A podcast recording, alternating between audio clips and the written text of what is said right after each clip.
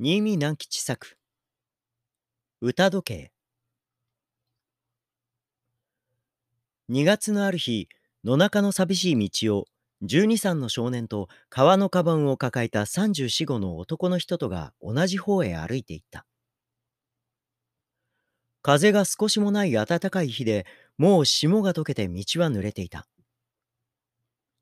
枯れ草に影を落として遊んでいるカラスが二人の姿に驚いて土手を向こうに越えるとき、黒い背中がきらりと日の光を反射するのであった。坊、一人でどこへ行くんだ？男の人が少年に話しかけた。